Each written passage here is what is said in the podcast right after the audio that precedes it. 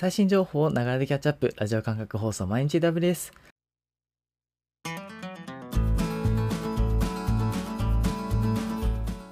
おはようございます。サーバーアクスの篠崎です。4月12日今日も最新のアップデートを皆様にお届けしていきます。電車に乗りながらご飯を食べながらちょっとしたながら時間で気軽にキャッチアップしていきましょう。放送のフィードバックは YouTube のコメント欄または Twitter のハッシュタグサバーにて投稿お願いします。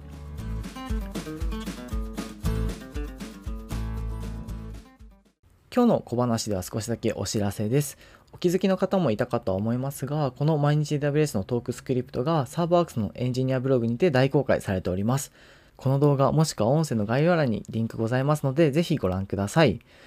今週の小話のテーマは最近 AWS を使っていてつまずいたことについてです。今日は長くなってしまったので割愛させていただきますが、明日の古川さんからとなります。ぜひ聞いてみてください。それでは最新1日のアップデートを見ていきましょう。今回は4月9日、9件のアップデートがありました。まずは1つ目。機器の異常を検知する Amazon Lookout for Equipment が一般提供開始。リーイベント2020でプレビューが発表された Amazon Lookout for Equipment が一般提供開始というアップデートになります。Amazon Lookout for Equipment とは機械学習を利用した産業機監視サービスで機器の異常な動作を検出したり故障などを予測して検知することができるサービスとなっております。大きな特徴としては取り込むことができるセンサーの種類の多さや通知システムなどにあります。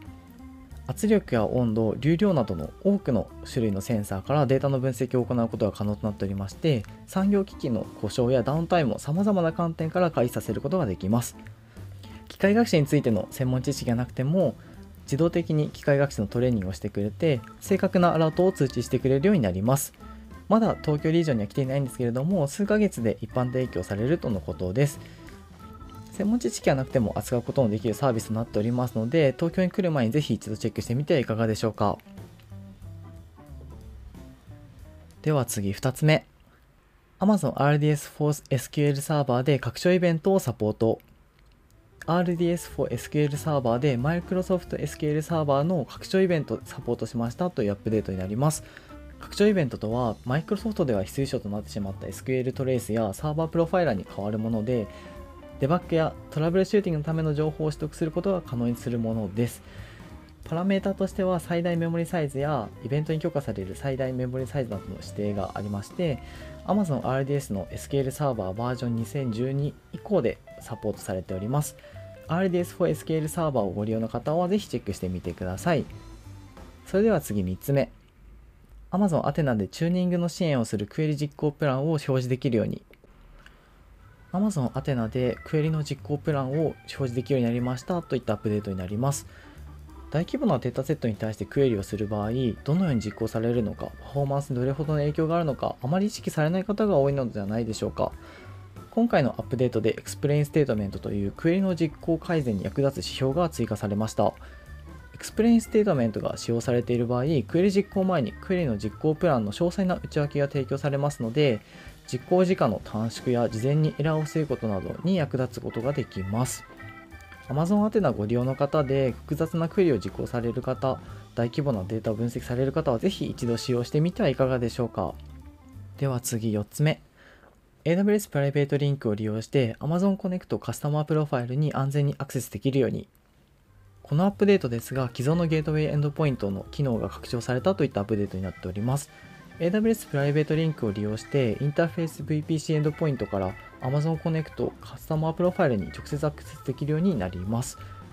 Amazon Connect カスタマープロファイルは Salesforce などのサードパーティアプリケーションから顧客情報を柔軟に取得可能な統合顧客プロファイルです。今回のアップデートにより情報を取るための API リクエストや HTTPS リクエストで PrivateLink を介した安全な接続ができるようになります。Amazon Connect カスタマープロファイルを利用された方にとっては検討の余地のあるアップデートになるかなと思いますのでぜひチェックしてみてください。それでは5つ目。AWS クラウドフォーメーションで Amazon Connect カスタマープロファイルの作成をサポート。はい、こちらも Amazon Connect カスタマープロファイルに関わるアップデートになります。AWS クラウドフォーメーションテンプレートを使用してカスタマープロファイルリソースの作成ができるようになりましたといったアップデートになります。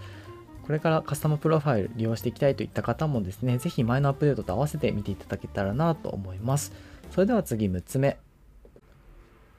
Amazon EKS の公式 CLI、EKSCTL でリソース仕様とドライランモードを使用したノードグループの作成をサポート。Amazon EKS 公式の CLI である EKSCTL で2つの機能追加が発表されましたといったアップデートになります。1つ目なんですけれども eksctl を使用すると VCPU、メモリまたは GPU などのノード要件を指定するだけで EKS クラスター内にノードグループを作成できるようになったといったものです。これまでは複数のインスタンスタイプでノードグループを作成する際にはインスタンスタイプを手動で選択する必要がありました。こちらの機能を使うことによってノードに必要な VCPU などの数値を簡単に設定することができるようになりましたといったアップデートになります。2つ目なんですけれども EKSCTL でドライランモードという新しいモードを使用することで新しいクラスターまたは新しいノードグループを作成する前にクラスター構成をプレビューできるようになったといったものです。この機能によりクラスター構成をノードグループ作成前に確認及び更新できるようになります。EKSCTL ご利用になられている方はぜひ一度確認してみてください。それでは次7つ目。AWS IoT Analytics で Apache パケットベースデータのスキーマ推論ができるように。はい、まずはじめに AWS IoT アナリティクスについてなんですけれども、こちらのサービスは IoT が収集したデータを大規模に収集や分析などを実行し、IoT デバイスがどのように動作しているかについてを調べることができるサービスとなっております。今回のアップデートは Apache パケット形式で保存されたデータのスキーマ推論をサポートされるようになりましたといったものになります。これまではデータを保存する際にスキーマを指定することが必要でしたが、今回のアップデートにより、スキーマを推測してくれるようになります。AWS IoT アナリティクスをご利用の方は嬉しいアップデートなんではないかなと思いますので、ぜひご確認してみてください。それでは次8つ目。AWS ロボメーカーでシミュレーションジョブ用のツール設定をサポート。AWS ロボメーカーはロボ工学アプリケーションのシミュレート、デプロイをするサービスとなっております。今回のアップデートではロボメーカーのシミュレーションジョブを診断または操作するためのシミュレーションツールを設定する機能をサポートしましたといったものになります。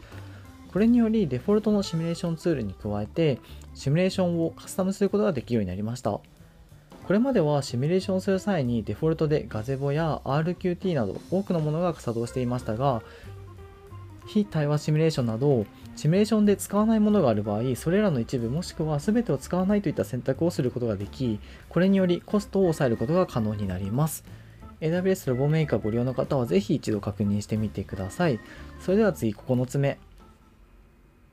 Step Functions にデータフローシミュレーターが追加。 Step Functions のコンソールにデータフローを可視化できるデータフローシミュレーターが追加されました。これによりステートマシンの入出力処理を簡単に評価できるようになりワークフローをより早く構築することができるようになります。実際にシミュレーションできる操作は InputPath Parameters ResultSelector OutputPath ResultPath といった操作になっていましてデータがどのように抽出されていくかなどのシミュレーションができることになっています。東京にはまだ来ていませんが近日中に利用できるようになるとのことですので Step Functions ご利用の方はぜひチェックしてみてはいかがでしょうか。以上9件4月9日のアップデートでした。